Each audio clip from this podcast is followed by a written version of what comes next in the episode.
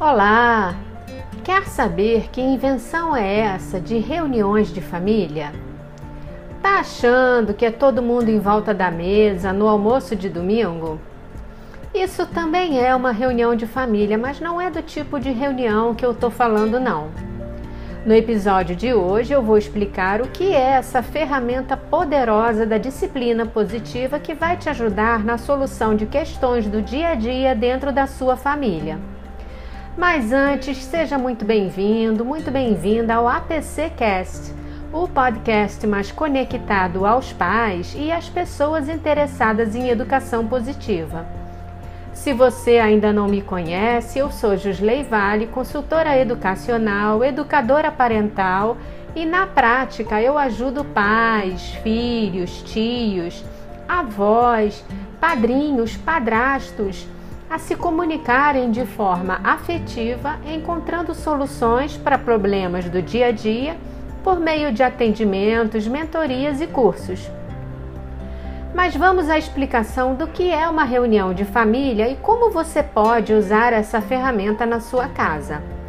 Como eu disse, reuniões de família é a mais potente ferramenta da disciplina positiva é uma oportunidade que os integrantes da família têm de interagir, de expressar suas ideias de forma organizada e cooperativa em busca de soluções. Pensa um pouco e lembra de como funcionam as reuniões de equipe no seu trabalho. O conceito é basicamente o mesmo. Normalmente, as reuniões de equipe são semanais, no mesmo dia e hora, e com os mesmos participantes e têm uma duração pré-determinada. Eu sei que não estamos tratando de empresas, mas vamos nos deter ao conceito, ok? Para que uma reunião transcorra bem, seja objetiva e termine com resultado positivo, a gente precisa de uma organização prévia. E o que seria essa organização, já que estamos falando de uma reunião de família? Definir previamente o cardápio do almoço ou do jantar? Não, não é isso. É claro que podemos preparar um lanche ou um coffee break, mas existem algumas etapas para a gente fazer uma reunião de sucesso. Vamos a elas? A primeira etapa é elaborar uma pauta. Sim, uma pauta, para que a reunião não perca o rumo e sejam tratados os assuntos de interesse da família. Essa pauta deve ser elaborada antes da reunião e com a participação de todos os membros da família, inclusive as crianças que podem contribuir a partir dos quatro anos. Durante a semana, todo mundo pode ir anotando sobre o que deseja falar. Cuidado para evitar a máxima de que criança não tem opinião. E fica uma dica: se os seus filhos não sabem escrever, você pode anotar o assunto sobre o qual desejam falar ou eles podem desenhar. O segundo passo é marcar a data e o horário das reuniões que devem ser definidos em conjunto, de acordo com a agenda de todos. O ideal é que sejam combinados dia e horário específicos e que não sejam desmarcados.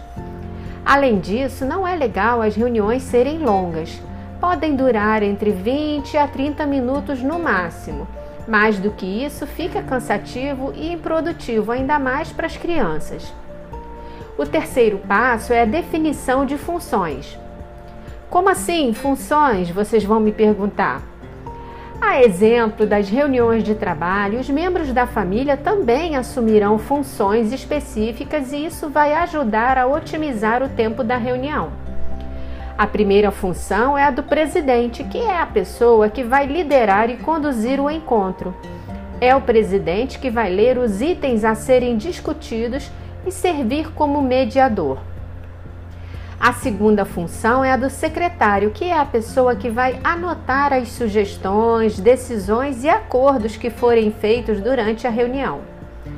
No final, a família terá algo similar a uma ata de reunião que servirá de base para acompanhamento do que foi decidido e ponto de partida para as próximas reuniões. Tipo, resumo do capítulo anterior da novela. Já a terceira função é o controlador do tempo. É a pessoa que vai controlar o tempo para cada um falar e a duração da reunião. Essas funções podem passar por rodízio pelos pais ou responsáveis, irmãos mais velhos, de acordo com a idade dos participantes. Por questões óbvias, não dá para delegar determinados papéis para crianças pequenas. Elas podem assumir outras funções, como, por exemplo, a preparação do local, a arrumação da mesa. E quem pode participar das reuniões? Todas as pessoas consideradas da família. Por exemplo, uma cuidadora ou os avós são envolvidos na tomada de decisão dentro do sistema familiar. O quarto passo é dar um nome especial para as reuniões, que deve ser escolhido em conjunto. Pode ser bate-papo, troca de ideias, papo-cabeça, algo que faça sentido dentro da sua família e que traga alguma memória afetiva ou divertida. As reuniões devem ser leves. O objetivo não é tornar os momentos formais e protocolares. Cumprir o passo a passo que acabei de descrever vai ajudar a organizar e fazer com que a reunião seja bem aproveitada. Mas o que pode ser discutido durante uma reunião de família? Qualquer tema que seja considerado um ponto importante ou que esteja gerando algum impacto negativo dentro da família, para o qual seja necessário encontrar uma solução. Uma viagem, por exemplo, é um assunto importante que requer planejamento e que pode ser incluído na pauta. A distribuição das tarefas da casa costuma ser um tema recorrente com a criação de rodízio entre os membros da família. E como saber se a reunião atingiu o objetivo? Quando se chega à solução para o ponto discutido e quando a reunião gera acordos e combinados com a definição de papéis e responsabilidades. Se por acaso, ao final da reunião, o grupo não encontrar uma solução satisfatória para um determinado tema, pode voltar com o assunto na pauta da próxima reunião para que seja discutido em segundo momento. Ah, e sabe quando todo mundo quer falar ao mesmo tempo? Para resolver isso, um item bem importante é o bastão de fala. E o que, que é isso? É um elemento escolhido para simbolizar o direito de falar. Pode ser uma caneta, uma bola pequena, até um controle remoto. Cada vez que alguém estiver falando, deverá segurar o bastão que passará para todos pelo menos duas vezes para dar a chance de todo mundo se expressar.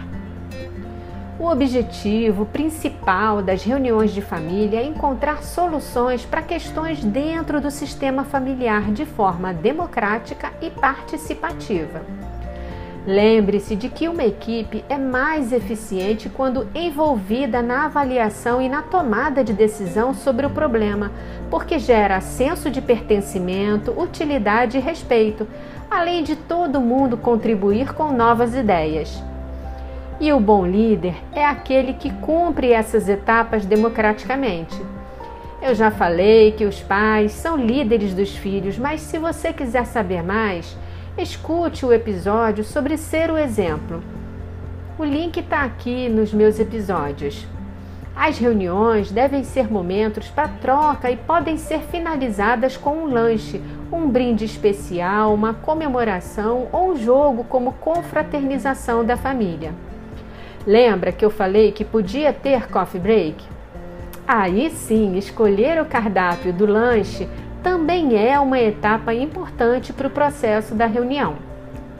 E aí, gostaram da sugestão? Que tal marcar uma reunião aí na sua casa? Eu espero que você tenha gostado da ferramenta e se tiver alguma dúvida, fale comigo pelo link na descrição do episódio. Você pode estar tá aí se perguntando se precisa de tanta informação para educar e se é mesmo necessário estudar para ser pai ou ser mãe. Eu vou responder que pais não nascem com bola de cristal e por isso vale a pena a gente se aprimorar. Se você avaliar que precisa de apoio, fale comigo pelos meus canais que estão nos links na descrição do episódio. Só para lembrar, a Academia de Pais Conscientes também está no Instagram, no Facebook, no YouTube e no blog, com vários artigos que você pode ler. Obrigada por você me escutar e se conhece alguém que se interesse pelo meu trabalho, compartilhe o podcast para eu alcançar mais pessoas. Sempre digo que não escolhemos a forma como fomos educados, mas podemos decidir como vamos educar nossos filhos. E você? Qual será a sua escolha? Obrigada e até o próximo episódio.